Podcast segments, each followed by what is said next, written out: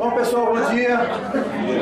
Sem mais atraso, né? atrasou um pouquinho para começar, mas é bacana ter vocês aqui, todos os, os módulos aqui, pelo menos a galera que está presente aí, os perdidos por aí.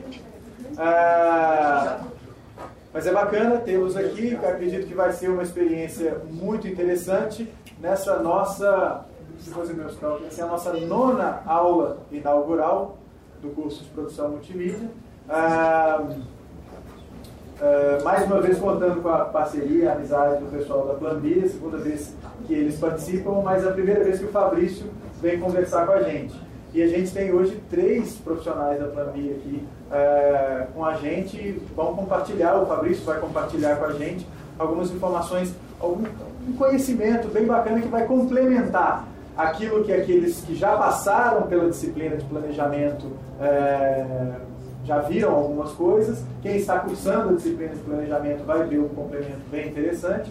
E quem vai cursar vai ver que uh, vai ultrapassar bastante aquilo que é abordado na disciplina de planejamento do curso. Uh, o Fabrício é, é, é, o responsável por toda a área de planejamento na Planbi. E para quem não conhece, eu imagino que poucos não conheçam, a Planbi é só a maior é, agência de comunicação digital do nosso estado. Então é muito bacana tê-los aqui, é um prazer. Espero que seja bem bacana para vocês e espero que seja bem bacana para vocês também. Bem-vindo, Fabrício. Um abraço.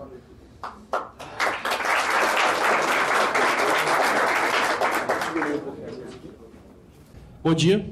Bom dia. É, Caio, obrigado pelas apresentações. É, você me deixou no encrenca agora, que você prometeu muito. Estou é, feliz de estar aqui hoje com vocês. É, a gente está, como o Caio disse, a ideia é falar um pouquinho hoje sobre planejamento para vocês, é, só que sobre, não sobre um viés técnico. Eu acho que vocês já vão ter, quem já teve, quem ainda, ainda vai ter, tem um semestre aí para poder, com os professores, para poder cuidar de toda uma parte técnica que eu não conseguiria falar em uma aula para vocês. É, a ideia é hoje falar planejamento um pouco nos bastidores da coisa.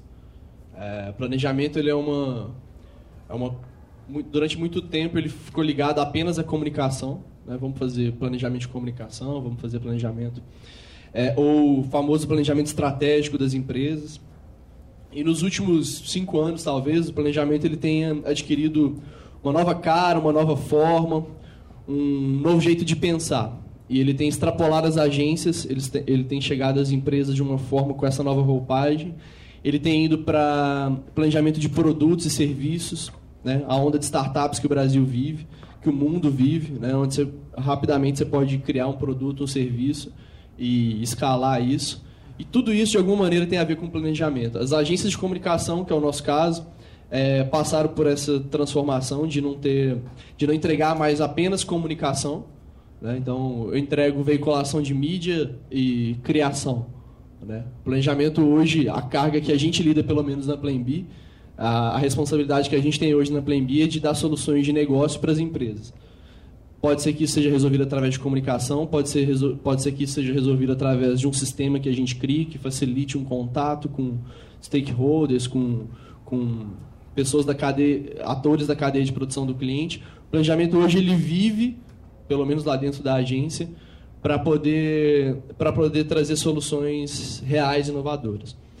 E aí, nesse, nesse ponto, estava é, lendo lá no, na página do Facebook, né, planejamento de produtos e serviços digitais. Né, quero para a gente conversar aqui hoje.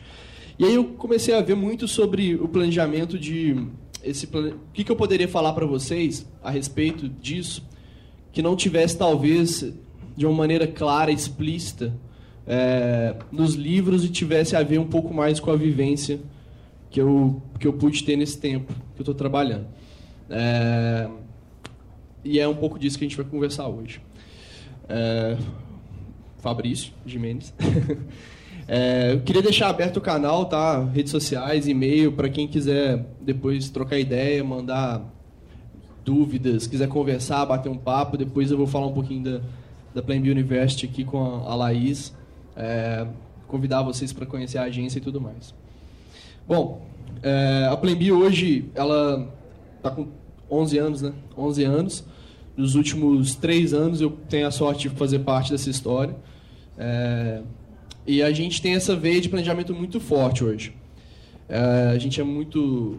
A gente está uma peça central hoje de tudo que acontece na agência. Seja é, desde a remuneração, onde a gente trabalha com clientes com success fee, né? ou seja, a, se o cliente vende, eu ganho, se o cliente não vende, eu não ganho, até na parte de criatividade e inovação, de estar ligado com todas as áreas dentro da agência.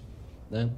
É, mas eu já, já já eu volto na Plan B, queria, queria nivelar um pouquinho sobre a visão de planejamento. Né? O planejamento ele é, ele é um filho esquecido assim, por muita gente. Né?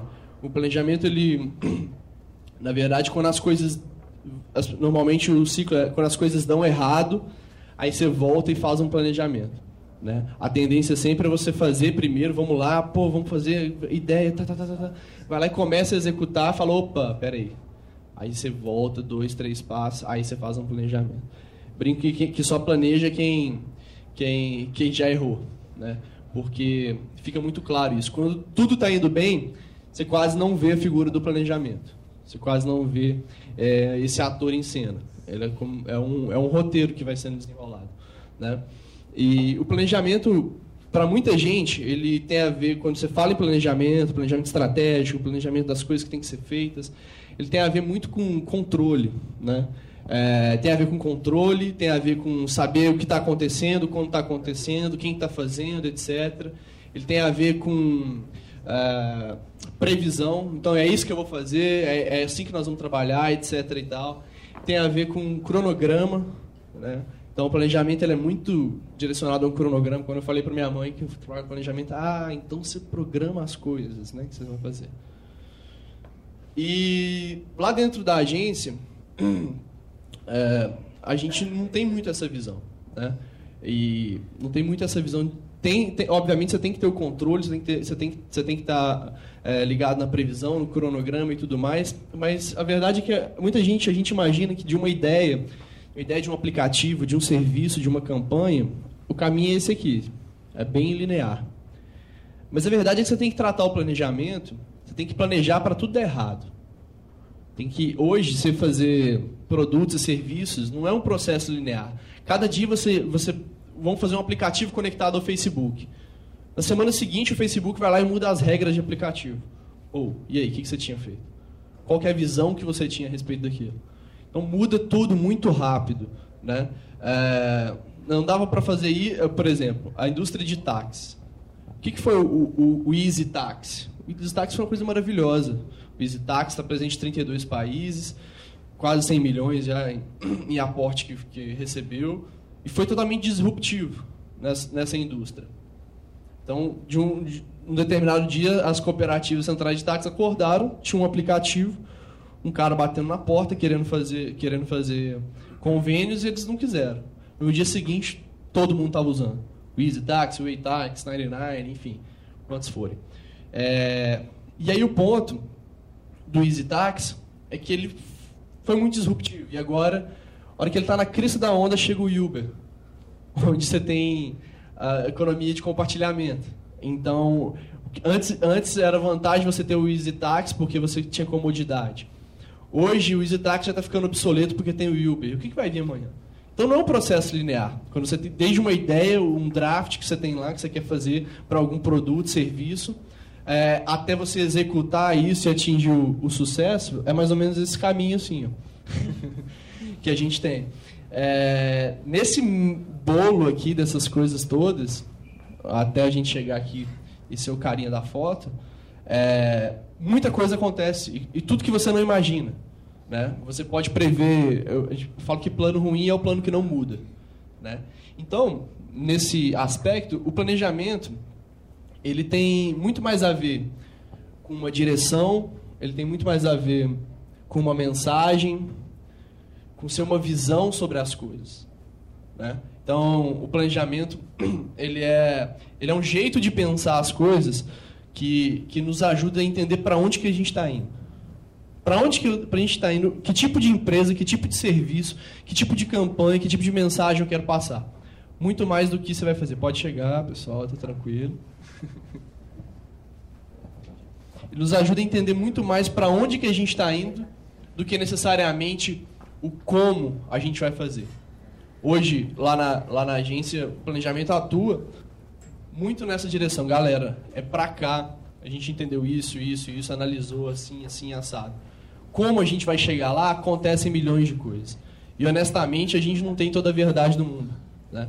O, nas empresas, muitas empresas que eu trabalho, o planejamento, o planejamento estratégico ele é intocável. Você faz o planejamento em novembro, outubro, aprova com o conselho diretor, diretor, aprova o orçamento e beleza, começa janeiro a executar. E aí não pode mexer naquilo. E o ano todo vai mudando, as coisas vão mudando, as dinâmicas vão mudando, e você está executando algo que não vai fazer sentido para sua realidade porque estava planejado. É, o planejamento ele tem esse poder também de dar essa segurança. Você fala assim, não, aquela frase, né? vem comigo que eu tenho um plano. quando você vai, quando você vai para isso, é, você ingessa as coisas. Você não está dando uma visão, você não está dando um caminho, uma direção. Você não está fazendo planejamento, você está fazendo um controle. Né? É, eu gosto muito de falar que o planejamento é o nexo entre as coisas, que é basicamente é, por que, que você está fazendo aquela ação? Quando você vai fazer um projeto, quando você, é, quando você vai executar um serviço, alguma coisa, você começa simplesmente a fazer. E você vai fazendo, fazendo, fazendo, fazendo, fazendo. E você está no meio para o final da coisa e aquilo parece que não está ainda ok. Por quê? Provavelmente 50% das coisas que você fez você não precisava ter feito. É mais ou menos isso. Tem muita gordura no trabalho. Você tem que ir tirando isso, limpando isso. Quando você, quando você pensa do nexo, o que, que liga o ponto A ao ponto B, por que, que existe essa ligação, você está começando a fazer um pouquinho de planejamento. Né? E aí, o que, que diferencia vocês que estão aqui hoje é, de outros profissionais no futuro? Né? O que, pode diferenciar vocês? É, é justamente essa percepção. Isso tem a ver um pouco com o repertório, que é ganhado com o tempo. Mas a percepção de que. de perguntar o porquê daquilo ali. Por que, que você está fazendo aquilo ali? Né? Hoje eu converso com, com, as, com várias pessoas que estão fazendo startup, que estão criando serviços, produtos e tudo mais.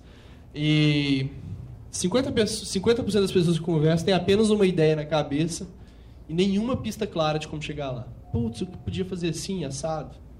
Né? Legal, cara. Converso com o cara. Dou alguns caminhos, alguma dire... algum direcionamento para ele. É, 30% é uma boa ideia na cabeça e no papel. Eu já fiz um segundo passo, que é poder começar a escrever aquilo ali. Onde você começa a estressar aquela coisa. Né? 15% é uma excelente ideia na cabeça e no papel. São menos. E 5% são os que têm uma excelente ideia e sabem como chegar lá. Eu acho que esse, esse é o. Isso tem a, tem a ver um pouco com o planejamento. Uh, antigamente a gente tinha o, o, o mundo, a, a, coisa como era dividida, como era tratada, era mais ou menos assim. Você tinha as pessoas muito boas em planejamento, putz, esse cara é foda em, em pensar as coisas, em, em, programar, em ter as ideias de como vai ser, e tem uma galera muito boa em execução. Só que o grande ponto é que hoje a gente tem os caras que estão na interseção das coisas.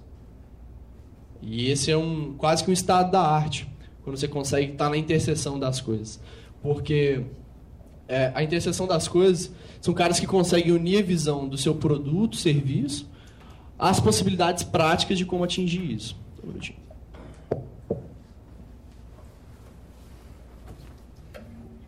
Ficou quente aqui. É, e tá nessa interseção das coisas é muito difícil, é, é, porque a gente está acostumado a pensar em caixinha. Na verdade, é, a gente estava batendo um papo aqui mais cedo sobre faculdade e tal, e a gente o tempo todo foi educado para estar tá numa dessas caixinhas. Você vai ser um cara que está lá no planejamento, que vai vender as ideias, que vai ter as ideias, ou você é um cara muito bom que vai fazer? É, o Aya está aqui de tecnologia, diretor de tecnologia lá da Plan B. Você é um cara muito bom em programação ou você consegue fazer uma outra ponte? Você é muito bom de. Você é, você é um designer muito bom, você é um diretor de arte muito bom, ou você consegue fazer essa ponte? Esse é o grande ponto, porque não tem nada de errado você ser um especialista técnico em alguma coisa. Mas, como a gente está falando sobre planejamento, eu consideraria que o planejamento são um pouco desses caras que estão na interseção da coisa. Né? É, que tem uma ideia de como chegar lá. Eu antes de estar na Plainview, eu, eu tive uma agência, eu fali em um ano, dois anos. eu fui estagiário, eu, eu, fiz várias coisas dentro de que uma agência de comunicação digital faria. E hoje, quando eu converso com a equipe de direção de, com, de criação, equipe de motion, equipe de 3D, de TI, eu tenho uma noção de como essas coisas podem acontecer. Teve projetos que a gente que nasceram lá na Plan é, a gente fez um projeto com Oculus Rift, que foi super legal, com um direcional. E foi um projeto que nasceu por uma conversa da minha aqui com um cara muito foda de execução aqui.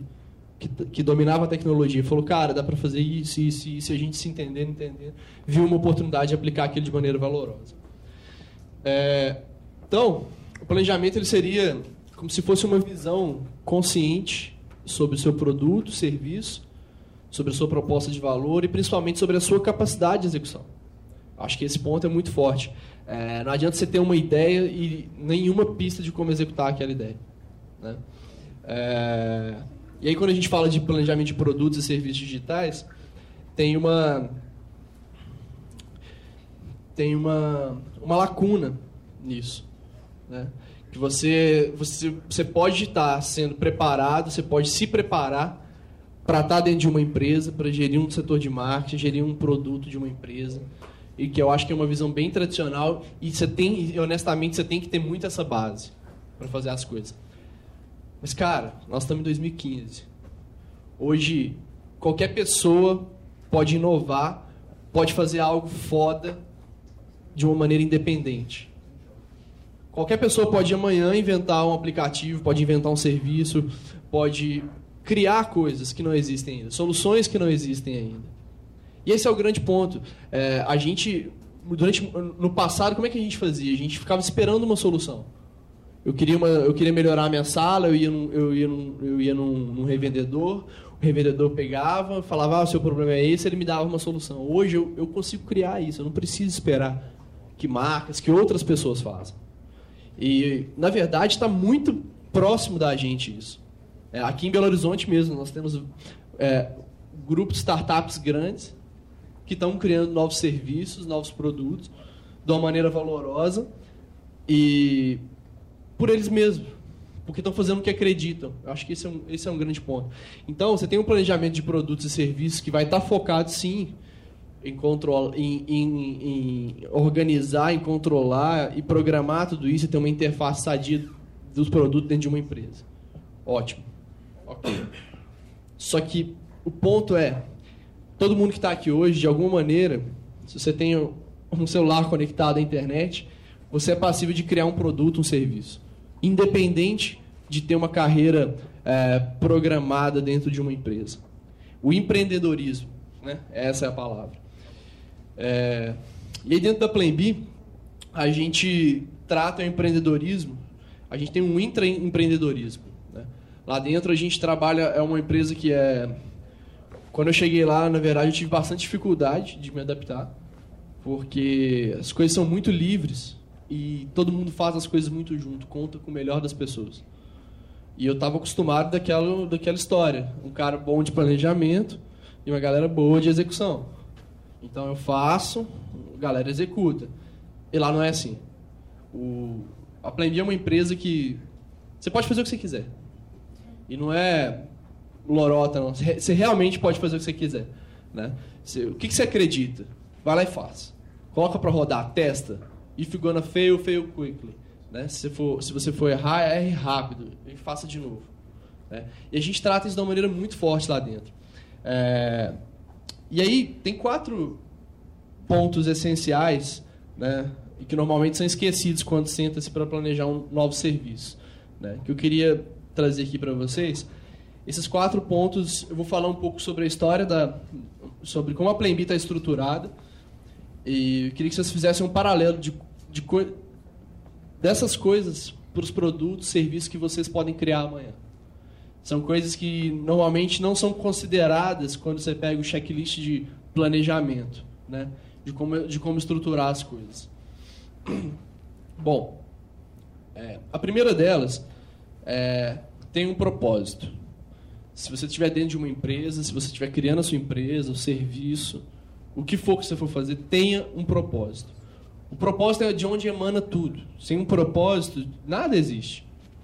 Qualquer coisa que você faça vai ser só mais uma coisa que você fez. Não vai ter um, não vai ter um grande significado, não vai ser um tudo, todos os produtos, serviços que é executado sem propósito, ele fica menor. Se você pegar todas as marcas hoje que vocês de alguma maneira admiram, pode ter certeza que essas marcas têm uma atitude interessante, elas têm uma cadeia de valores, uma, uma estrutura de pensamento que que toca você de alguma maneira. É, e isso reflete como a marca cria os seus produtos, reflete como a marca ela, ela, ela trata o seu cliente. Né? Quem gosta de Netflix aqui? Netflix, todo mundo. Já, é simples. Netflix é simples. Netflix, para quem não sabe, era uma empresa de DVD. Sabiam disso? o Netflix era uma empresa de DVD. O Netflix, ele, você, você alugava o DVD, ele mandava o DVD pela sua casa, pelo correio, você assistia o DVD, fechava ele de novo no pacotinho, colocava no correio, o correio passava, pegava, levava para o Netflix e assim a coisa continuava. Olha como uma empresa se renova e inova. Se adaptou ao longo do tempo das coisas. A Blockbuster, por exemplo, ninguém ouve falar mais. Então, o propósito é de onde se cria, de onde se cria tudo na empresa. Você pegar a Apple, né? não tem como não falar da Apple. O Think Different, né? É, tudo que a empresa faz é pensando nesse propósito, em desafiar o status quo das coisas. É, ontem lançaram lá o, o relógio, falaram três modelos, o iOS 8.2, o MacBook mais fino. Então, o propósito ele te empurra sempre à frente. É, quando a gente vai conversar com, com as, quando eu converso com as startups aqui em, em, em Minas, por exemplo, é, essa é uma coisa que eu, eu, bato muito. A galera tem uma ideia, mas o por que daquela ideia? Por que, que você está criando essa empresa? Por que, que você está criando essa? Você pega o Airbnb. O Airbnb é, o, é, um, é uma empresa que em tudo que ela faz, ela tangibiliza o propósito dela. Os valores que ela tem, a simplicidade, o tratamento ao cliente, conexão entre as pessoas, tudo. Você pegar desde o design do site ao texto, do, ao texto que está lá dentro, ao atendimento ao cliente, o produto todo é formatado em volta desse propósito. Na Plan hoje, é, nosso, a gente tem uma definição de sucesso várias empresas têm uma definição de sucesso de ganhar grana. Né? A gente tem uma definição de sucesso que é uma interseção dessas duas coisas aqui. Tem uma bolinha aqui que não dá para ver. Que é gerar benefícios reais para marcas e pessoas e ter orgulho do nosso próprio trabalho. Acho que esse é o, é o grande ponto. Deixar um legado, fazer alguma coisa. É, significar alguma coisa para esse mercado que a gente está. E ter orgulho do nosso próprio trabalho tem muito a ver com esse propósito. Quando você finaliza alguma coisa que você está fazendo e você olha e fala, é, ok, dá para tirar sete aqui. Agora, quando você faz um trabalho bem feito, e, e a gente na faculdade tem a possibilidade, de, é, um, é um berço, né, é uma antessala da, da, da vida profissional, você fala, putz, esse negócio ficou do caralho. Eu tenho amigos meus que o, o trabalho de TCC deles viraram a agência deles. E deu super certo.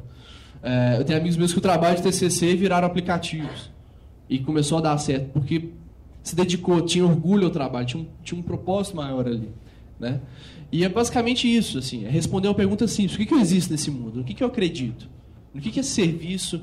É, se você estiver dentro de uma empresa lidando com um produto X, um sabão em pó, por que, que esse sabão em pó existe? Esse é o grande ponto. Né? Sério, assim, cuida muito dessa parte, porque essa parte, ela, ela é o núcleo central da coisa. Ela, é ela, ela é, o, é, o, ponto inicial, é o start de tudo que vocês forem fazer para frente. E quando você vai falar de. Pra, quando você vai planejar produtos, serviços, é, atitudes, ações, a gente esquece disso. A gente pula lá para a execução, de fato. O que a gente está conversando aqui são dos pontos anteriores à execução. É, tem uma, um cara que chama Simon Sinek, que ele lida, ele, ele falou que ele fez uma descoberta, que ele chama de Golden Circle. Né? É, e basicamente é muito simples, assim, ele fala que é, a maioria das empresas, as empresas que não têm um, um propósito muito forte, elas têm um padrão de comunicação. As empresas que não têm tanto sucesso. As outras que têm os mesmos, o mesmo uh, acesso aos mesmos recursos. Por exemplo, você pegar Microsoft e Apple. Eles chegaram numa escala de valores que eles conseguem contratar, têm acesso às mesmas pessoas, têm, poderiam contratar as mesmas pessoas, têm acesso a comprar qualquer tipo de tecnologia, desenvolver qualquer tipo de tecnologia. Por que, que uma está sempre à frente da outra? Né? E aí ele fala que, que isso aqui é quase quase que um diagnóstico, né? Que as, muitas empresas se comunicam de fora para dentro, né? Então você vem, é, você pega por exemplo a Dell, a Dell, ela fala, olha, eu vendo computadores com excelente performance, eles têm duplo processadores, tela de retina, tá tá tá tá tá tá tá tá, tá. e aí você chega aqui é, é um pouco mais fraco. Quando você pega a Apple, por exemplo, ele vem daqui e fala: olha, eu acredito em desafiar o status quo. Eu acredito em fazer diferente. A maneira como eu tangibilizo isso, o como, é através de um design simples, feito para as pessoas normais. Você quer comprar meus computadores, meus produtos? É mais ou menos isso. Então, é esse Golden Circle, e eu recomendo que qualquer, qualquer planejamento que vocês forem fazer de serviço, de produtos, serviços, vocês, essa aqui é a maneira mais simples e mais e mais clara de lidar com isso. Depois vocês podem pesquisar o Simon Sinek, ele tem um TED, tem vários vídeos dele no TED Talks e tudo mais. Ele fala: é, as pessoas não compram o que você faz, elas compram o porquê você faz. Esse é o grande ponto. É, na Plembi, o nosso propósito a gente é promover diálogos. A gente, em uma frase, a gente acredita que as marcas devem estar presentes de forma valorosa nos diálogos das pessoas, gerando benefícios reais para consumidores resultados tangíveis para o negócio do cliente. Por isso que a gente está aqui. Esse é o grande ponto. Né? E a gente coloca o, o propósito, promover diálogos, em tudo que a gente faz. Desde os nossos funcionários até a maneira como a gente lida com os clientes e a maneira como a gente lida com, as, com o público dessas marcas que a gente hoje está tendo uma atuação, uma atuação estratégica.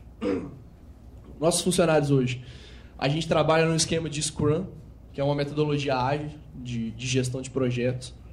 E o que é o Scrum? É post-it na parede? É, é post-it na parede. Mas o Scrum também, ele está ele tá muito mais ligado a que as pessoas conversem. Ele é quase uma, é uma framework de trabalho.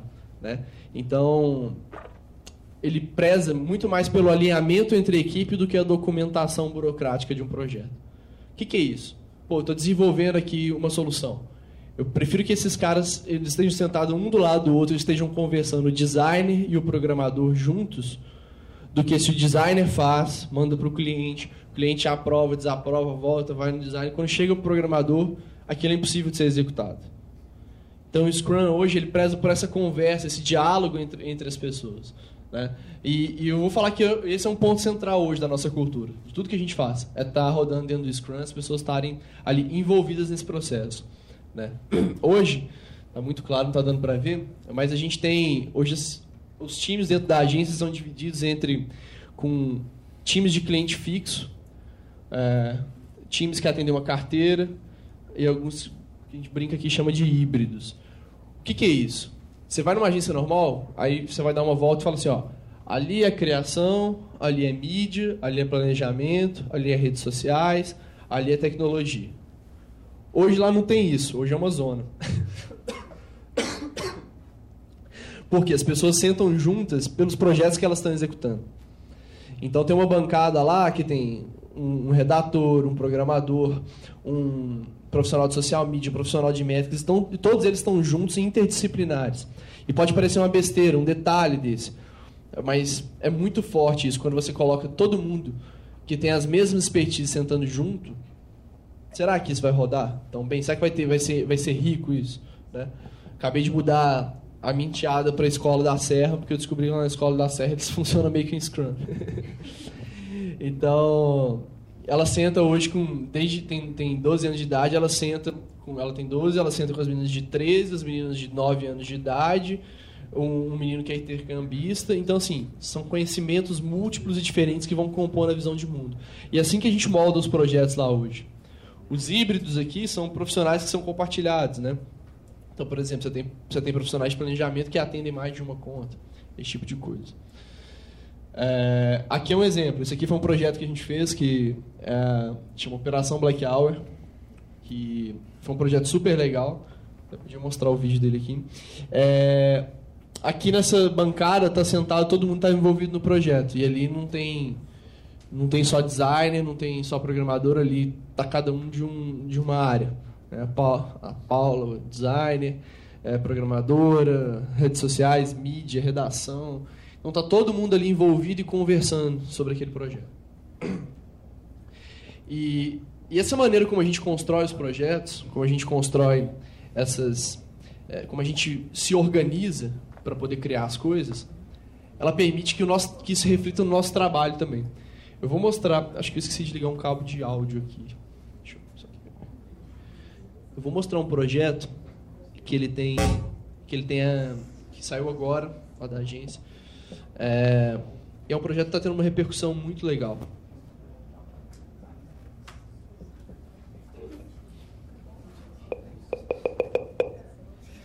É, e é um projeto que é focado em promover diálogo. É um projeto que nasceu porque tem várias expertises juntas ali.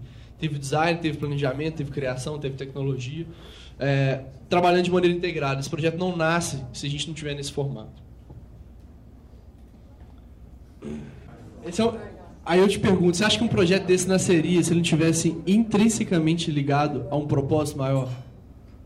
Se a gente não tivesse, se a gente fosse uma agência que tivesse preocupada apenas com faturamento, apenas em ser uma empresa rentável, a gente não faria coisas como essa a gente não, não, não criaria soluções que geram benefícios reais, que está lá no nosso escrito no propósito da nossa marca. Então isso aqui é um exemplo muito claro de como, de como a gente coloca em prática isso e, e, e uma validação disso que eu estou falando. Você vai criar uma empresa, um serviço, o que você for fazer amanhã, preocupe-se com o propósito. Escreva o Golden Circle da sua, da sua empresa, do seu serviço, daquilo que você daquilo que você está daquilo que você está planejando. Né? Esse projeto está sendo super bem comentado, já saiu em vários veículos, porque ele, ele, ele surpreende, né? ele, ele, ele gera. E o objetivo grande desse projeto era promover diálogo, era gerar conscientização, que as pessoas entendessem que existe um problema de leucemia, as pessoas não sabem disso. Todo mundo sabe que existe problema de doação de sangue. Vai lá, Hemocentro, faz a campanha, legal, tudo vai lá, doa, artista aparece. Mas isso aqui a gente tem a gente tem a gente tem recebido comentários pessoas que se cadastraram para poder fazer a doação de medula óssea por causa do projeto. Pode perguntar. É, esse esse projeto que vocês fizeram aqui é para doação de medula óssea. É, agora os outros projetos da, sua agência ela eles são na, tem uma natureza comercial a maioria deles eu imagino. Uhum. como aliar como associar essa questão do propósito de alguma coisa é, que a gente gosta de ver com essa questão comercial. Como é seu nome? Desculpa. É Breno. Breno.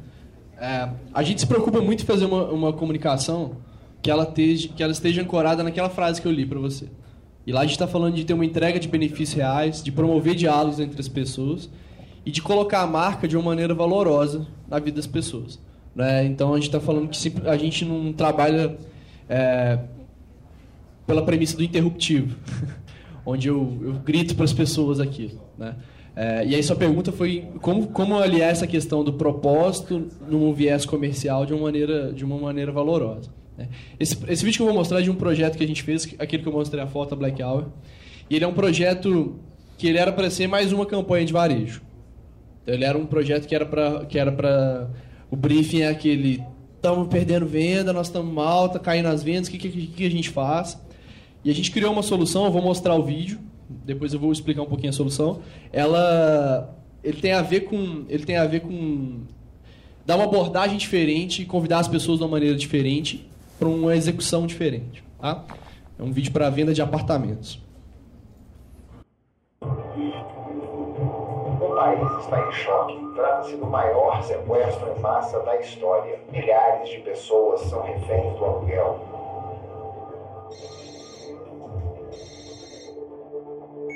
Sim. Ninguém pode ficar à mercê do terrorismo do aluguel. Claro.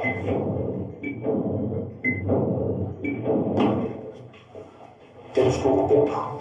A vida dessas pessoas está em jogo.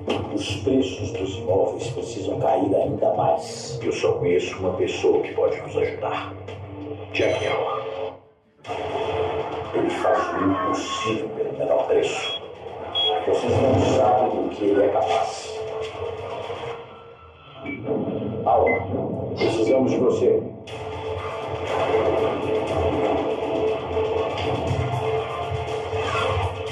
Muito bem. Não podemos perder mais nem um segundo. Já mapeei todos os empreendimentos. Vamos mobilizar todo mundo. Quanto mais gente souber, menores serão os preços. Essa notícia tem que se espalhar como uma epidemia. Preparem-se. Começa agora a operação Black Hour.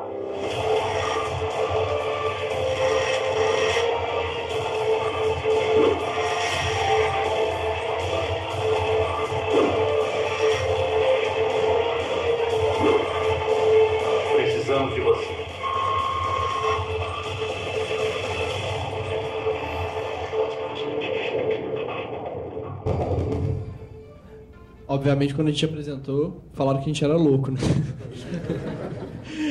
Eu sempre fiquei imaginando isso. Como é que esses caras aprovaram essa ideia? É um dia até que, a gente teve que aprovar essa ideia. Então, a história é a seguinte: vai ter o personagem, que é a paródia do Jack Bauer, ele é o Jack Hour.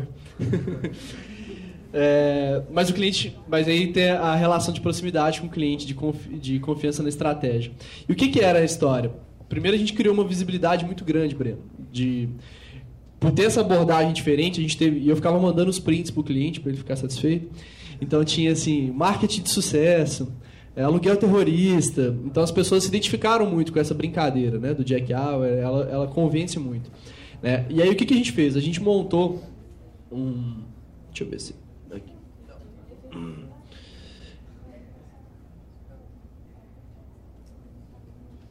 A gente montou uma campanha onde a pessoa ela podia comprar o apartamento dela e, e regular o preço do apartamento. É, então, assim, a cada hora a gente abria. Existia um, um empreendimento que dois empreendimentos que ficavam em oferta, dois, dois prédios em oferta, é, e tinha um preço inicial. E à medida que a gente tinha compartilhamentos daquela, da, da operação Black Hour, então você podia compartilhar, tinha um algoritmo em tempo real que ia varrendo o site, varrendo as redes sociais e vendo a relevância daquela, daquela, daquele compartilhamento e ia baixando o preço. Né? Se a gente, a cada pico de compartilhamento, a gente liberava, a gente chamava aqui das black ofertas, né? que era um porcelanato, uma varanda gourmet, coisas desse sentido. É, então, ao preço, por exemplo, esse aqui, o preço, quando a gente estava com esse print, o preço inicial era 555 mil, já estava em 512. E aí, Breno, a história é a seguinte: isso aqui é, isso aqui é um benefício real. Eu podia fazer mais uma campanha de varejo e falar assim: ó, vem aqui, compra, oportunidade agora, o gerente ficou louco, etc. É, né? Quer pagar quanto? É, mas o que a gente fez aqui foi trazer o consumidor para a história. Falar: olha, já que você vai comprar um apartamento, para você comprar um apartamento, participa da história comigo. Vem aqui de uma maneira real, sem bullshit, sem, sem mimimi. Vem aqui e participa da história comigo. Né? E aí eu acho que a gente procura sempre executar isso. Né? A gente fez, por exemplo, um clipe do Pato Fu agora no final do ano, é, onde a gente o, o lance dava, dava pra, sempre para a pessoa interagir com o clipe. Era um clipe interativo, então ela podia trocar as cenas do clipe, ele era dividido ao meio e tudo mais. Então a gente sempre tenta é, promover diálogo gerando um benefício real. Por exemplo, conteúdo de redes sociais que a gente faz hoje, é, no caso de direcional, já que a gente está falando aqui, ele é um conteúdo voltado a ajudar as pessoas a transformarem um apartamento frio em um lar. Então eu tenho lá do it yourself sobre é, móveis de baixo custo. O que, você pode fazer? Então, de alguma maneira, eu estou oferecendo benefícios para essas pessoas. E isso está ancorado no nosso propósito enquanto agência. Beleza? Bom, o segundo ponto que eu queria comentar é seja percebido da maneira correta. Tá? E quando a gente fala de ser percebido da maneira correta, é, na nossa vida pessoal a gente tem muito a, a, a, a falar que as outras pessoas que têm a percepção errada sobre a gente. Mas quando a gente está falando de planejamento, é, eu diria que a maior, a maior parte do problema tem a ver com atitudes que a gente mesmo toma. Por exemplo, eu trabalhei numa startup ah, no ano passado. É, a startup ela, ela fazia, ela, ela, era um algoritmo que varia todas, varia todas as festas do Facebook e dava o percentual de homem e de mulher das festas, quais festas tinham mais confirmados, você podia se programar ali automaticamente. Legal, né? Noite, balada, etc. A startup chamava Fun Place, que em inglês quer dizer parquinho de diversão. E ela tinha um layout todo rosa, com branco, era uma coisa totalmente divertidinha. Totalmente descolada da onde o serviço dela estava, que era noite. Que era oferecer uma solução de entretenimento para as pessoas. Então, assim, é, essa questão de ser percebido da maneira correta é vital para o negócio. Você moldou um propósito, você, quando você vai pensar no planejamento de um produto, de um serviço, de uma ação, do que quer que você for fazer, você tem que ter muito essa preocupação. Que que, como que as pessoas percebem isso? E quando eu estava começando a carreira, eu ficava muito puto com isso, porque eu achava que estava muito bom, eu mostrava para alguém, alguém falava mal, né? Eu não estava falando mal, estava dando a percepção dele. Eu falava, esse cara não sabe de nada. Eu que sei. E aí se fode aí, né? Porque, na verdade, a percepção das pessoas conta muito, né? É, então, assim, lá na agência, inclusive, a gente cria um ambiente muito livre para qualquer um falar qualquer coisa sobre o trabalho que está acontecendo. Porque tudo isso a gente entende que ajuda a moldar como a gente está construindo aquilo. Então, um dos grandes problemas hoje de produtos e serviços é, é, a ausência de um ponto central. Normalmente tem a ver com isso. Assim. Eu poderia falar várias coisas, mas eu quis destacar uma coisa específica, que eu acho que é um, um atalho para vocês. Né? Que é mais ou menos assim. É, tanto nas funcionalidades quanto na comunicação, falta um ponto central. Quando você pega um produto, um serviço, eu, eu, eu vejo muito isso. De quem está começando a trabalhar agora, normalmente é assim. Tem esse produto, serviço, ele faz um monte de coisas, várias coisas, super legais. Ou esse produto ele faz esse monte de coisa super legal que você está lidando. Quando na verdade você deveria ter um ponto central aqui. Pega a coisa mais legal que você faz, seu produto, serviço, qualquer coisa faz, pô, chapa aqui no meio. É isso. Isso é que é o mais importante do seu produto. Né? Por que, que o Tinder é legal? Por que, que o Instagram é legal? Instagram é legal porque faz, todo mundo acha que tira foto profissional com o Instagram. É isso. Esse é o ponto. São os filtros. Tá ali. Esse é o grande ponto. Ah, beleza, ele é uma rede social, você conversa, você segue celebridades, você tem várias coisas. Mas esse é o grande ponto da história. Então, todos os produtos, serviços, qualquer coisa que você for formatar, preocupe-se com isso, em ter um ponto central.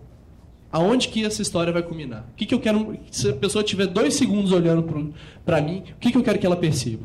Tem que ter um ponto central na história. E aí você pega, beleza, as coisas legais são de apoio, você tem que ter isso. Né? Entra, faz um teste, entra em todos os serviços hoje que são de algum sucesso. Entra no site do Skype, entra no site do Tinder, entra no site de qualquer serviço hoje. Você pode ter certeza que tem uma proposta de valor única que está fixada aqui no centro. E aí você tem outras coisas. Quando você vai entrar para comprar um app, por exemplo, um site, ou assinar um serviço. Você vê lá, tem uma, tem uma grande funcionalidade. Ah, e ele também faz isso. Outras features. Ele faz isso, isso, isso, isso, isso, isso, isso. Então, a maioria dos projetos que eu vejo hoje, que eu chego para conversar, acontece, a pessoa chega, ela tem várias coisas para poder falar, ela, ela tenta falar todas elas com a mesma prioridade e não faz uma escolha clara. E quando você faz isso aqui, você foca em melhorar essa parada que você está fazendo legal. Né? Tem reza a lenda que o Steve Jobs, quando, quando chegou, quando voltou para a Apple em 97, 97, ele, a Apple estava fazendo um monte de coisa. Ele virou e falou: galera, olha só, fez um quadrante, dividiu o quadro em quatro e falou assim: nós vamos focar em apenas quatro coisas, só isso. O resto para para o lixo. Eu não tenho que mexer nisso. Porque as pessoas não conseguem perceber. Esse é o grande ponto. Né?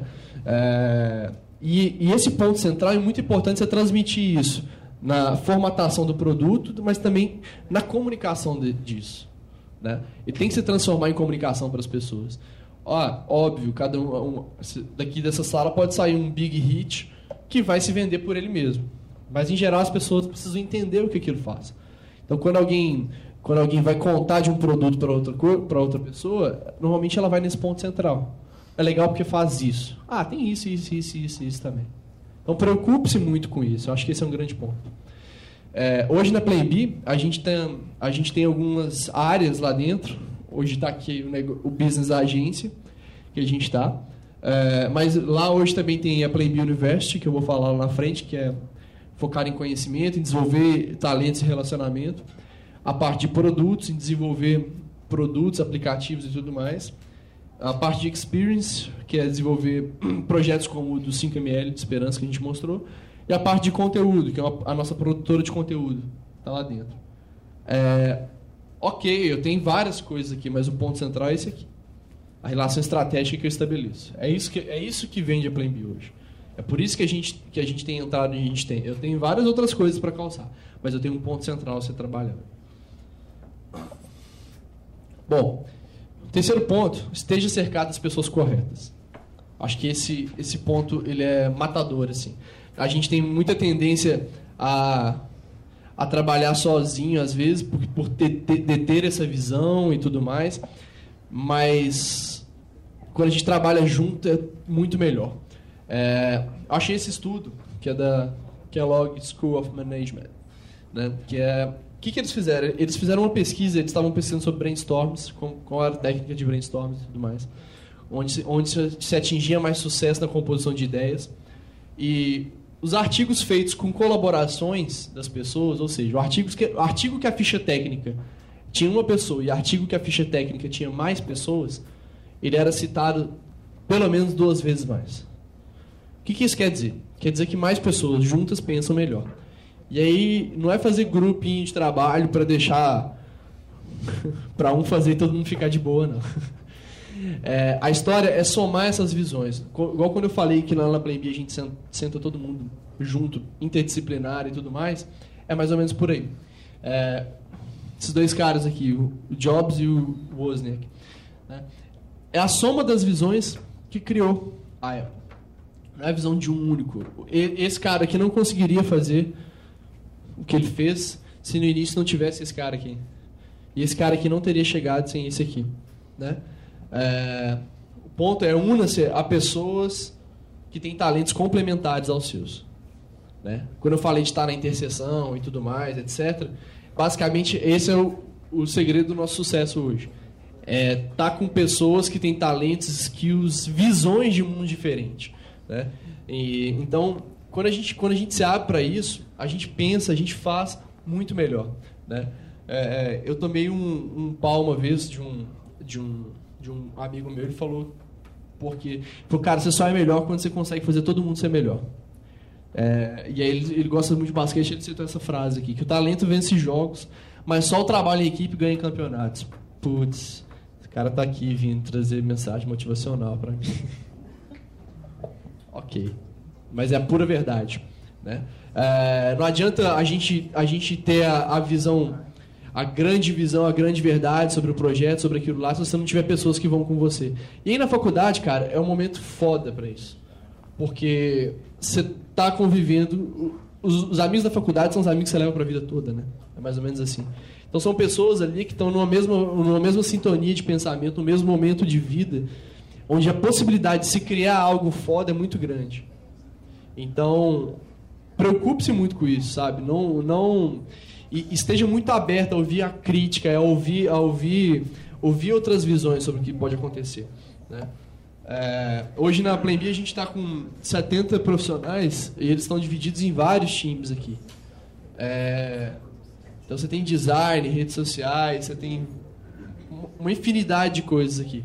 E esse, e esse grande ponto é, a gente sempre tenta colocar pessoas com visões diferentes. O time de planejamento hoje, por exemplo, tem um cara que é muito bom de, met de, de conversão, de métricas, etc. Tem uma pessoa que é muito boa em, em branding, em construção de marca, em percepção, posicionamento de marca.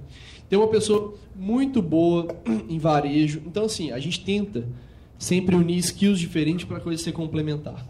Até porque, nos dias de hoje, ainda mais na época que a gente está, no momento de vida que a gente está, é, é muito difícil ser um cara completo. O cara completo, ele, ele, ele, ele, se, ele se alcança, ele se forma ao longo do caminho. Ele já não, é muito difícil você ver alguém que do, no início da carreira já está com todas as skills ali completas. Né? É, hoje lá na agência, olha que foto bonita nós aí. Né? Na festa final de ano, e beleza. É, o corpo societário da agência hoje, ele é focado, ele é dividido na execução. Então você tem o Roy aqui, olha que bonito, ele de camisa branca, um milagre. Planejamento, gestão de projetos, a parte comercial, criação. Todo mundo que que tem um pedaço da empresa hoje, está envolvido na execução. A gente não fica atrás da cadeira aqui mandando as pessoas trabalharem. Acho que esse, esse ponto é muito forte. Então, e, e, cada visão dessa daqui complementa a história. Se a gente olhar só, só o cara comercial, só o Clecinho, a gente ia fazer todos os projetos, qualquer projeto que desse muito dinheiro. Se a gente olhasse ao lado da criação, a gente ia cuidar, a gente ia focar em projetos muito criativos. Olhar só o planejamento da estratégia. Então, assim, é o balanço entre as coisas. Então, una-se, olha para tudo que vocês forem fazer, chame pessoas, converse, chame pessoas para participar do projeto com você. Né? Aqui a gente tem um movimento em Belo Horizonte, é, ainda mais essa cultura de startup que é muito forte, de fazer as coisas juntos, de se ajudar. É, é a economia do compartilhamento mesmo. Né? Então busque associações. Acho que esse é o grande ponto. Que quando você está quando você tá fazendo, você vai planejar um produto, um serviço, uma ação, é, normalmente a gente não pensa exatamente quem que pode me ajudar nisso, quem são os parceiros chave dessa história, né? Então esse é um, esse é um checklist que tem que estar tá lá. Fala, quem que eu posso trazer que vai potencializar isso aqui que eu estou querendo fazer? Bom, e o quarto ponto é crie um ambiente para as coisas acontecerem, sabe? Crie um ambiente onde você se sinta bem fazendo o que você tem que fazer, né? É, seja dentro de um departamento de marketing, seja dentro de uma produtora, seja dentro de uma empresa que você está criando.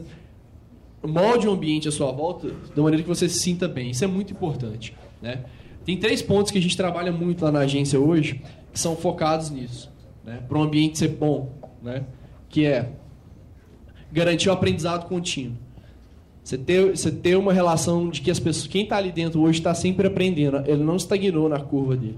A pior merda que tem é quando você sente que você não tem mais nada para aprender no lugar que você está. Então, o aprendizado contínuo é muito importante. Né? É, dá autonomia para as pessoas. Deixa as pessoas falarem, deixa as pessoas fazerem. Né? É, deixe, dê espaço para as pessoas. Né? Terceiro ponto, tem o propósito. Né? É, faça com que as pessoas se identifiquem com esse propósito. Né? Que eu já falei bastante aqui. Lá a gente fala que é melhor pedir desculpa do que pedir permissão. Né? É, quando eu entrei na agência, eu lembro, o, o, o Daniel, o presidente da agência hoje, e na época ele era diretor de criação, e ele falava, e a gente rodou uma campanha que eu não consegui falar com ele. Eu falei, cara, toca o pau nessa campanha, vamos lá. e era planejamento da história. E no final ele falou, cara, eu não vi a campanha. Eu falei, cara, desculpa, tive que rodar, vamos lá. Podia ter gerado um estresse se fosse outra empresa. É, ter, ah, porque não foi assim, o assado, etc. Não, ali ele falou assim, beleza, fez o que tinha que ser feito. É isso. Vamos aprender com isso, tocar para frente. Então é muito melhor pedir desculpa, falar não, para, é, pedir desculpa do que, do que pedir permissão para poder fazer as coisas. Né? É, aí esse aqui é um vídeo que é um pouquinho da, da Plan B na visão de fora, de um gringo que visitou a gente. Que aí mostra um pouquinho do clima da agência. So I'm, I'm Michael, I'm from London, I'm 23 years old. Um, I recently graduated from the University of Leeds in Italian language and literature. really fun, but I wanted to get into the world of advertising. And I was looking for internships online, and I was going to go to one in America, and it didn't seem right. And I wanted to travel at the same time as well, so I started this thing called tra- uh, Trade for Experience. And one of the first agencies to contact me back about Trade for Experience was Plan B. Um, and so I came to Plan B to like learn about their processes for brainstorming and working and really understand like what it is to have teamwork within um, a creative digital agency. And that is exactly what I saw. The way the team gelled, even though they were from different parts of the company, was really incredible for me. Um, you could just tell everybody knew what role to play, even though I'm sure they don't usually work in a team together usually because um, they're from different departments. They guided me through all the steps from um, understanding what the processes were, how everybody tracks their progress during a project, and then um, they started to help, to help me develop my project, which was this thing called Trade for Experience.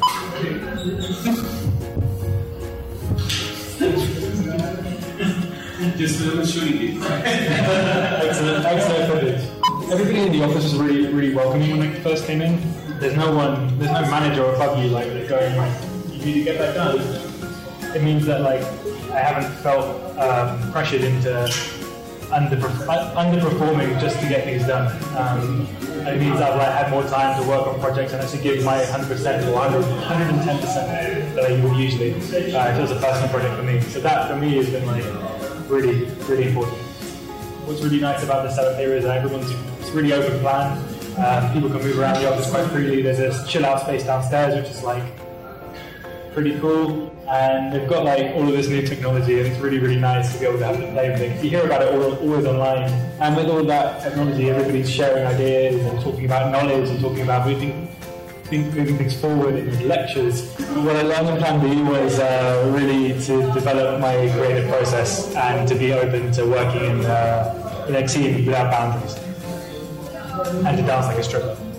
You should come to Plan B because you're probably going to learn things here that you can't learn anywhere else, and it's going to be really fun.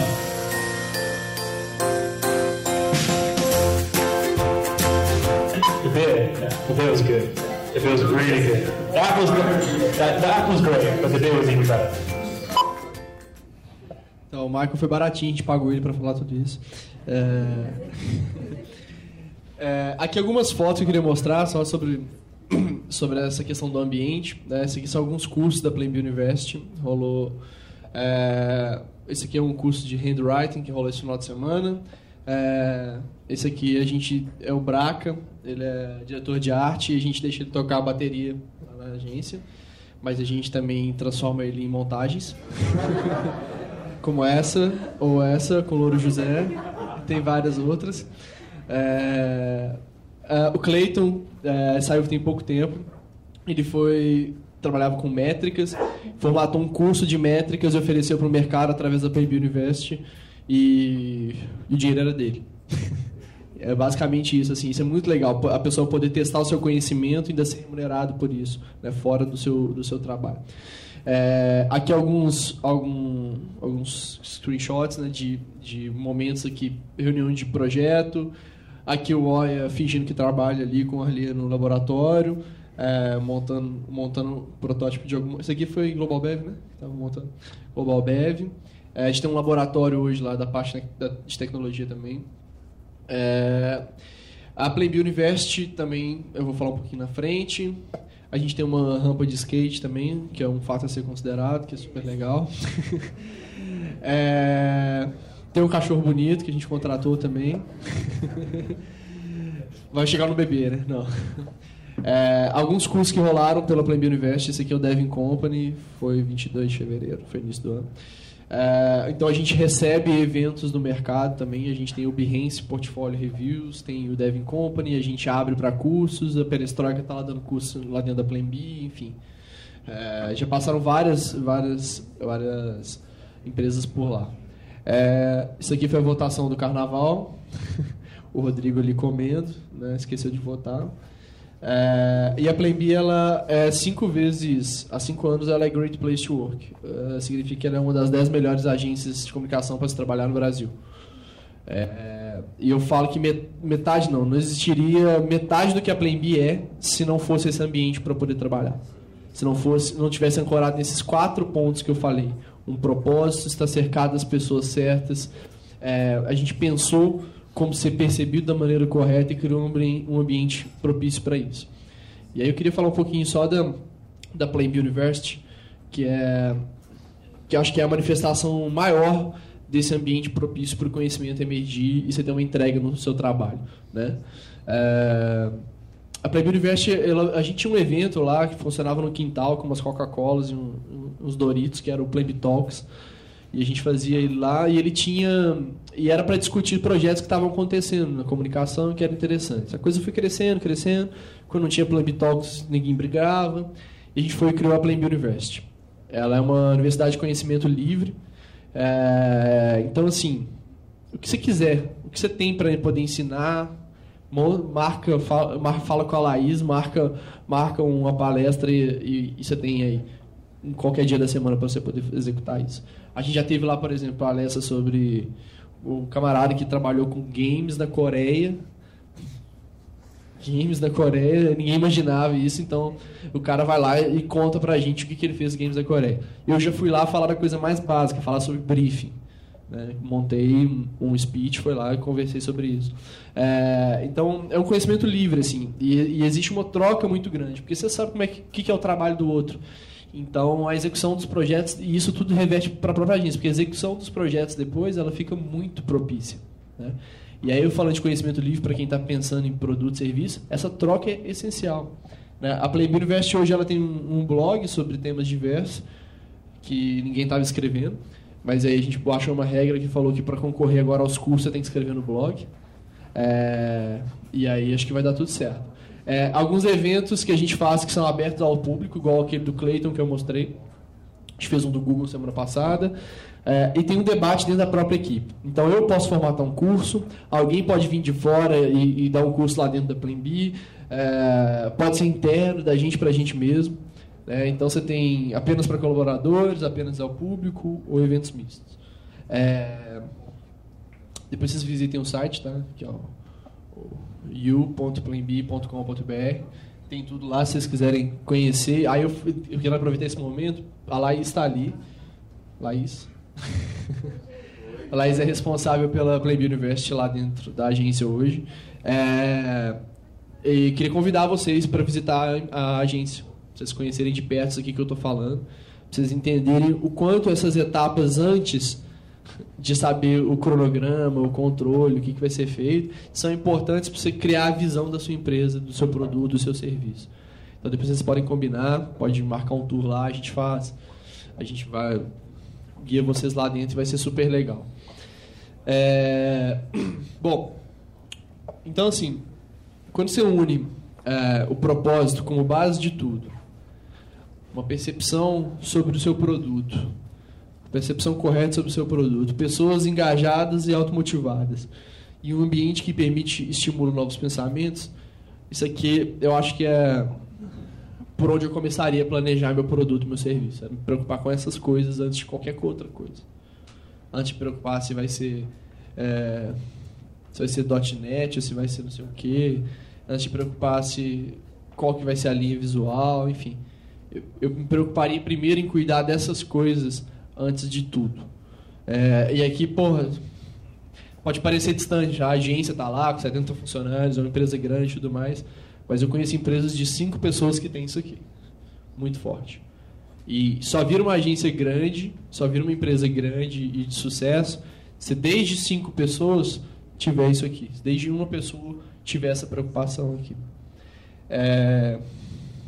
E aí uma dica final quero dar sobre tudo isso. é, peraí que estão me ligando, não posso entender. É. É, esteja pronto e aberto para o que não foi planejado. É, quando isso acontece, é provavelmente o, o, o, momento onde você realmente terá a chance de fazer algo significativo. Então, tudo que você tudo que você planeja, se você planeja com a visão de controle, com a visão de cronograma, etc., essas coisas todas são suscetíveis a dar errado. Mas quando essas coisas todas dão errado, o que, que segura a onda são os quatro pontos que eu te falei. São pessoas envolvidas, é o seu propósito, a visão para onde você quer ir, a percepção que você quer criar nas pessoas, enfim. É, é isso. Obrigado. Valeu.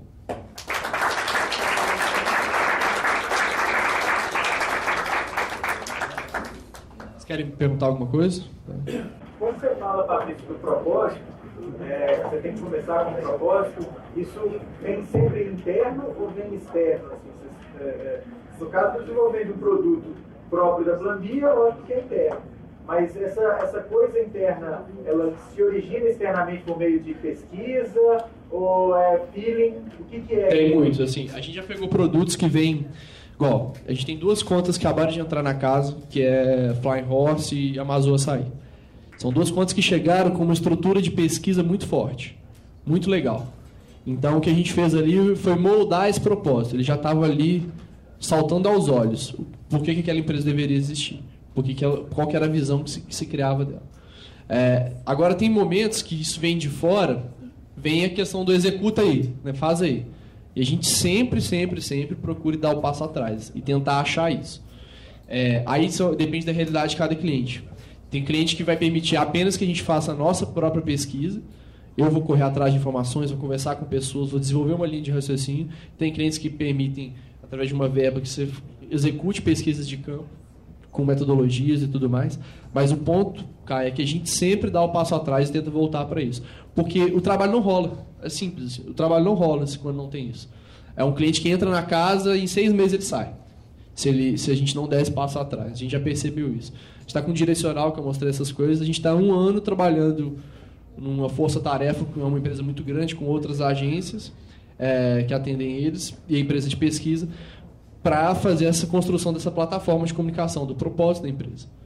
Porque começou a se esgotar, a gente não conseguia mais sustentar um diálogo de rede social se não tiver um propósito forte, por exemplo. Entendeu? Então, assim, varia, varia um pouco como a coisa acontece, pode ser pesquisas. Hoje você tem, por exemplo, é, você tem metodologias online que você contrata um curso acessível, você consegue rodar. A gente rodou uma pesquisa com 800 respondentes em 24 horas em Manaus, Brasília e Belo Horizonte. através da internet hoje. Então, depende, muda como acontece, mas o ponto é que a gente sempre vai atrás disso aqui. Se a marca tem, a gente amplifica, entende, amplifica. Se não tem, a gente dá o passo atrás e vamos achar onde é que está esse propósito, porque ela existe. E você acha que o que vocês fazem em termos de planejamento influencia, é, direciona o, o aspecto criativo e o resultado final? Total, total. Porque o trabalho de planejamento nessa, nessa, nessa vertente, ele é justamente pautar a criação, né? A criação é, muito, é responsável muito pela abordagem do que, que a gente vai fazer. Então, ou seja, como que a gente vai falar aquilo, né? A, a, se dependesse do planejamento, aquela história do o Jack Auer nunca teria nascido, né? O, então a gente busca e corre muito atrás do argumento é, e, e, tem uma proximidade muito grande com a criação.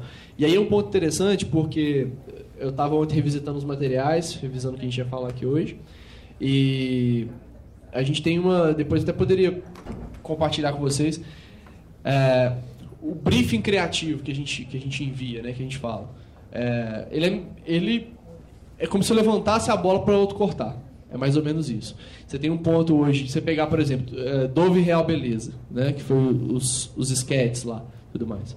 É, o briefing foi sensacional. O briefing foi assim, apenas 4% das mulheres se sentem realmente bonitas. Ajude as, ajude as outras 96 a, a também se sentirem. Assim, a criação tem milhões de caminhos para poder cuidar disso. E aí um, um ponto que a gente fala é de ter dessa proximidade. Durante muito tempo teve essa, essa briguinha, né? Assim, do planejamento tem a verdade, a criação é viajandona. Né? Hoje são melhores amigos. Lá dentro da agência, pelo menos, a gente é brother. E o que, que vocês buscam? Só estou eu fazendo? Quando você fala do profissional, já que você falou anteriormente que, que tem um ambiente livre, é, um ambiente sem muita, muito traço hierárquico presente, etc., e você fala que são melhores amigos, como é que você lida com isso que você tem prazos para cumprir? E o que, que você, então, espera do cara que vai trabalhar lá O cara que vai trabalhar ele tem que ter que tipo de característica para poder se dar bem nesse negócio? Bom, a gente parte do princípio que está todo mundo no mesmo barco. a gente deixa isso muito claro. Então, assim, nunca é um prazo de uma pessoa ou prazo do tipo assim, a minha empresa muito grande tem isso, né? Esse, não, esse é o meu departamento, agora é departamento do fulano.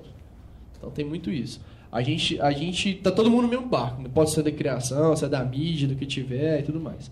É, e a maneira como a gente lida com isso, com esses prazos, com a pressão do dia a dia, porque é pressão, é, é justamente dando autonomia para as pessoas executarem. O prazo é esse, ele não vai mudar muitas vezes. A maneira como a gente vai executar é onde a, onde a conversa acontece. Então, é aquela coisa, se eu te der sempre mais uma semana, você vai fazer o projeto melhor ainda. Chega no final de uma semana e fala, você tem mais uma semana, você vai melhorar mais coisas. Então, a gente sempre fa faz o raciocínio em cima da equipe, a equipe define como vai ser aquela execução, que caiba dentro daquele prazo, ou se não tem um prazo fixo, uma time box fixa, a equipe vai estipular uma, uma execução de qualidade num tempo específico e vai lidar com aquilo. E aí entra no o outro aspecto para isso dar certo, que é o perfil do cara, é conversar, ser comunicativo. Tem muito isso, além das habilidades skills técnicas, né, de que de cada área exige, mas é ser comunicativo. O cara que entra lá hoje é um cara que não conversa, não compartilha, não, não troca uh, experiências com ninguém, ele não tem. Ele não tem. Ele sai em dois meses, três meses ele sai. Porque o jeito que o Scrum funciona É, ele meio, se, você não, se você não conversar, não dá certo. E quando você não conversa, que você vai lá pro quadro, todo dia 15 minutos em pé, fazer essa reunião diária, o problema vem à tona, porque fala, olha, eu não estou conseguindo implementar porque eu não estou com layout ainda, não sei o que está acontecendo. E tá todo mundo ali, o cara ali. Então, assim, é, o, o, o, grande perfil hoje é tá, se identificar com esse propósito.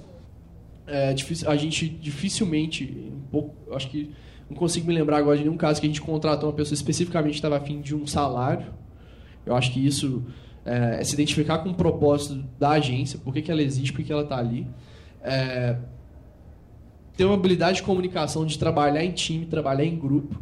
Inclusive, essa é uma das métricas de avaliação nossa, que é o teamwork, né? que é quando você contribui para o grupo. É...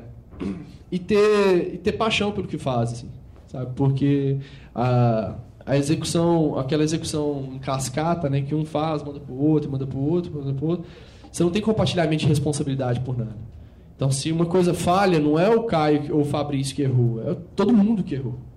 E é por isso que ao final de cada projeto, por exemplo, a gente tem uma retrospectiva, né, que é uma reunião que acontece até duas semanas depois que termina um projeto. Que é onde a gente, no início, começa com os ânimos aflorados, é meio é, programa do ratinho, assim e tal. Mas depois acalma, e aí a história é o quê? É a gente entender o que, que a gente fez de certo o que a gente fez de errado, o que poderia ser melhor, o que a gente não quer repetir, e a gente documenta isso e a gente tem um banco de retrospectivas lá hoje, por exemplo. Então você vai começar um projeto de, pô, vamos fazer uma campanha de vestibular, né? É, o planejador, qualquer pessoa que, que, que, participou de uma campanha de vestibular, ele pode ir lá, buscar no banco de retrospectivas e ler outros projetos que são parecidos com aquilo, o que, que deu certo, o que, que, o que, que poderia ter sido melhor e entender aquilo. Então, assim, essa capacidade de saber ouvir, de trabalhar em grupo, eu acho que é o principal ponto. A gente tem caras que entraram com nível técnico baixo, e, e muito básico e, e, fizeram assim, em pouco espaço de tempo. E tem caras que entraram muito fodas, eu sou o cara, eu manjo da parada, e tipo, não evoluíram nada. Estagnaram até desceram. Produtividade lá embaixo e tudo mais. Então, assim, a, a sempre foi muito, muito famosa de criar profissionais. Assim. Tem muita gente que a gente fez pro mercado, você está em um tempão, você já deve ter batido, esbarrado com muita gente, de ter que está em, em empresas em São Paulo, no Rio, enfim e foi para fora hoje, que é mais ou menos por aí. Caio, posso fazer uma pergunta? Oi, Fabrício, tudo bem? Parabéns. Obrigado. Ai, ver os jovens trabalhando assim num ambiente criativo, né, inovador, e isso aí deixa a gente extremamente gratificado, inclusive trazendo aqui os meninos, né, Caio? E aí, por nos bastidores do trabalho de vocês, a gente vê assim, uma grande. Né? uma inovação, inclusive que é o diferencial competitivo de vocês. Uhum. Né? E, e, e, vocês têm assim, é, é, muita rotatividade de pessoas trabalhando juntas. Uhum. Né? E é, como que vocês fazem em relação à garantia da autoria, vamos dizer, da propriedade intelectual, até para preservar uh, o diferencial competitivo? Existe essa preocupação que eu acho que para os meninos aqui eu acho importante porque, como você, é, é, é uma atividade que você trabalha com a criação, né? E essa criação, ela não tem jeito de registrar patente, uhum. né? Uhum. Então, existe essa é preocupação. Minha. Ideia é minha, né? pois é, né? Então, mas tem a, a, possibilidade né, da propriedade intelectual, né? Se tem essa preocupação até para preservar quem vai... Né, no, no, ca, é, no caso das campanhas, é, que a gente trabalha, é, o que a gente faz ali ele é, ele é produto da agência e produto do cliente. Agora, uma coisa que é interessante, até no nosso site antigo tinha, é, a gente tinha uma, uma lista de 10 motivos para trabalhar na Plan B. E a sua fala tem a ver com dois que estavam lá. E que a gente, inclusive, tem hoje dentro da RH, tudo isso. Que um é que não tem estrelismo lá dentro. O cara que ele pode ser bom, mas ele tiver síndrome de BBB, toma umas porradas e vai, ou, ele encaixa dentro da cultura da agência, onde todo mundo tem voz ali dentro, ninguém é melhor do que ninguém, e, e, e entra no fluxo de trabalho. E o segundo ponto é que a gente fala, tinha uma, uma frase que é assim: é, as nossas fichas técnicas são longas. Né? Então, tem, tem projetos que, é, se a pessoa ajudou indiretamente, ela está na ficha técnica desse projeto. Então, não, você não tem uma. E essa corresponsabilidade que eu estava falando de quando dá errado, que é o time, quando dá certo também é o time. Não é uma pessoa só. Então, esse senso de grupo, então, honestamente, hoje as pessoas que estão lá dentro meio que não. Não, não, não é um, um fator de preocupação que tira o som de ninguém isso. Né? É o trabalho da Playbeer como um todo, e eu acredito nisso. Então, hoje lá dentro, a, a, gente, a parte de produtos que a gente está tá, tá formatando já tem um formato um pouquinho diferente, porque uma ideia de um aplicativo, de um serviço e tudo mais, é, a pessoa tem uma, uma participação daquilo legal naquilo. Então, gente, aí é outra história, é diferente. A gente ajuda a desenvolver, vamos trazer, mas se o Caio amanhã apareceu com uma ideia super interessante de um aplicativo para latas de lixo, sei lá, e, e ele quer a ajuda da Play para a gente desenvolver aquilo ali, ele legalmente ele vai ter aquilo. Agora, o trabalho do dia a dia, comunicação, campanhas, projetos, redes sociais, experience e tudo mais, esse é um produto do cliente e, de, e, e, e, ninguém se preocupa em falar assim, essa ideia foi minha. Tem um caso muito legal que é um projeto super premiado nosso, é, que foi esse que eu falei que a gente atravessou, o Daniel na época, é, mas já era uma tecnologia que já estava já tava dentro da agência e tudo mais. Beleza. Aí fizemos o projeto, deu tudo certo, o cliente ganhou dinheiro, todo mundo ficou feliz, papapá, prêmio. Aí um dia o cliente foi lá na agência, virou, aí tava andando com o Daniel e falou assim, mas conta aí, quem que teve ideia disso aí? Quem que teve essa sacada? Não, foi todo mundo. Não, conta aí, quem foi, quem foi? Não, sério, foi todo mundo. Assim, não sabe mais, já, já tipo... Eu, mas fala aí. Não, não tem. Ah, vocês são muito... Ficou bravo, ficou bravo, entendeu? Tipo assim, pô, pode falar que foi você aí que foi o fodão, entendeu? E não é, não é isso. Porque um neguinho fala uma coisa de um lado, o outro pega e faz outra coisa. Então, assim, é um pouco, de, é um pouco caótico, assim, mas não é uma preocupação de ninguém de fazer essa ideia é minha, o que, que eu fiz, entendeu? Porque quando fica nessa, você pode ter certeza que ela vai ser sua, mas ela vai ser menor do que se for de todo mundo, entendeu? Tem muito plano de carreira na, na visão dessa gestão de vocês, né? Ou tem? Isso encaixa? A gente tem uma visão lá, Breno, que é o seguinte, de ter... Para você crescer, você não precisa deixar de fazer o que você gosta. Muitas empresas, o plano de carreira é focado em você subir. Você entra como estagiário, vira um assistente, vira um analista, vira um coordenador, vira um gerente, vira um diretor, vira um sócio. É isso. A gente não tem muito essa visão. Tem a visão, por exemplo, a gente tem caras lá que são muito bons e gostam, têm, têm paixão por programar. Esse cara não quer ser coordenador, esse cara não é importante isso para ele. O, a minha valorização com esse cara são duas coisas. É dar autonomia para ele, dar a voz para ele fazer as coisas que ele acredita e financeiro.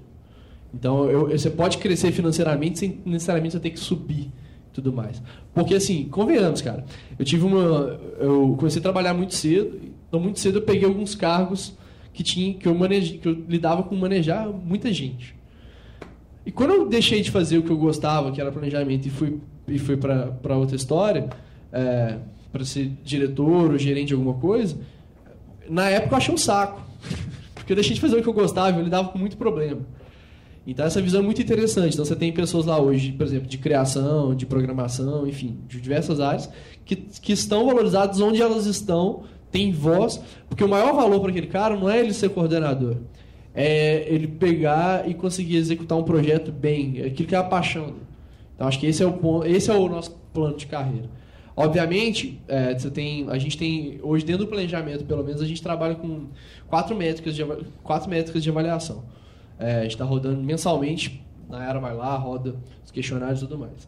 Que é você ter o teamwork, né, trabalho em grupo. Você tem é, inovação, quanto que você entrega inovação né, nos projetos que você faz, quando você distribui inovação, quando você respira isso. É, terceiro ponto tem a ver com resultados, que é setado por cliente, né, resultados que você espera daquele cliente. E o quarto ponto que é felicidade. Quanto que você está feliz com o seu trabalho e com o trabalho e com os rumos que a agência está tomando. Que é uma métrica para a gente. Então, assim, em cima disso, o plan... aí, por exemplo, tem, tem pessoas. Eu fui um cara que eu, que eu entrei como analista e eu queria, sim, é, subir para outras responsabilidades. Eu achava que estava num momento disso da minha carreira. Isso ficou claro, tanto é que aconteceu. Então, mas tem o cara que também ele quer estar onde ele está, quer, tá sendo, quer, quer ser de alguma maneira remunerado por aquilo, é, bem remunerado por aquilo, e, e, o prazer dele é esse. Então, eu acho que o plano de carreira é, é, é, focado nisso. Assim. A gente tem conversas periódicas sobre o momento dessas pessoas e tudo mais. Não é uma coisa linear para cima, entendeu?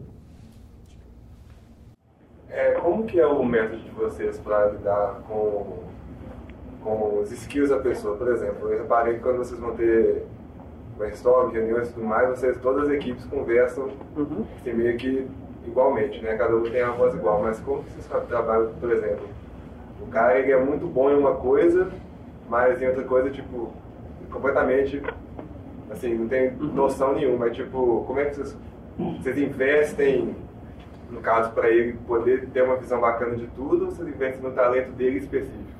Tem as duas coisas. Uma coisa, o, o, o nosso processo ele garante que exista essa troca. Vou te dar um exemplo. É, quando um projeto é aprovado em planejamento e tudo mais, ele vai partir para uma execução, start, reunião de start que a gente chama. No start se revisita todo o planejamento, vamos fazer isso, aquilo, aquilo, aquilo outro, escreve um backlog do projeto, então tudo que tem que ser feito, papapá, papapá, papapá. Aí tem uma, uma história específica do backlog, onde você tem que dar maior ou menor esforço para aquilo. E aí todo mundo. E aí é uma, uh, é uma hora da votação do esforço. Isso é tudo dentro do Scrum. Então, você saca pra caramba de design e eu saco pra caramba de programação, beleza? E eu não, eu não entendo o que você faz, você não entende o que eu faço. Aí tem lá assim, é, montar um, um banner em jQuery. Aí você vai lá e coloca assim, isso é 3, porque isso é fácil pra caramba. Eu vou lá e coloco 13, porque eu acho que é difícil demais. E aí, a maior e a menor nota, a gente conversa e explica por que, que você acha que é, por que, que eu acho que é 13 e você por que, que acha que é 3. Então, nesse processo todo, a cada start de projeto, você vai aprendendo do que, que é, como que é o trabalho do cara. Então, automaticamente, você vai ganhando noções do, daquilo que acontece. Aí, qual que é o outro ponto? O outro ponto é justamente essa proximidade com o carinho. Então, assim, velho, você quer ser o puta cara motherfucker de 3D da história? Beleza. A gente vai te ajudar a ser esse cara. Ou você quer ser o cara de 3D, mas quer sacar também de vídeo, de não sei o quê. E aí a gente automaticamente ele, a, a, acontece essa proximidade. Então, a Paula, por exemplo, designer fodaça de design, nananana. Ela começou em umas coisas de Webflow, papapá, já está lá fazendo uns negócios de, de, interface lá agora, de programação e tudo mais. Então depende muito da pessoa, entendeu? Só que o processo, o jeito que ele é montado, garante isso. Que eu, eu tenha pelo menos uma noção do que, que você faz, para que eu saiba como fazer e, e, e, o impacto disso no seu trabalho. Entendeu? Acho que esse, esse é o grande ponto. E aí, o Playbill University tem a ver com isso também que é o momento onde a gente, por exemplo, traz cursos. A gente trouxe um curso de estratégia lá de São Paulo. Da Sandbox, da Cenis, caras legais pra caramba, super referência. Ficou restrito só ao planejamento? Nem um pouco. Tinha gente de social media, tinha gente. Tava aberto para quem quisesse. A gente tinha cinco vagas. E aí, quem, quem que queria participar daquilo? Então, vai muito da postura da pessoa. Por isso que eu falei da. Você pode fazer o que você quiser. É, depende muito da pessoa. A pessoa que é acomodada, que fica esperando. Normalmente o cara entra, nos dois primeiros meses, ele até ele entender que ele pode fazer as coisas, ele fica esperando as pessoas dizerem para ele, porque vem de outras culturas de empresa. Né? E depois desse tempo, aí parece que solta e aí começa a executar as coisas. Então depende muito dessa, dessa postura mesmo. Bacana, pessoal. Cara, muito obrigado, Fabrício. Valeu. Obrigado. Valeu, pessoal. Obrigado.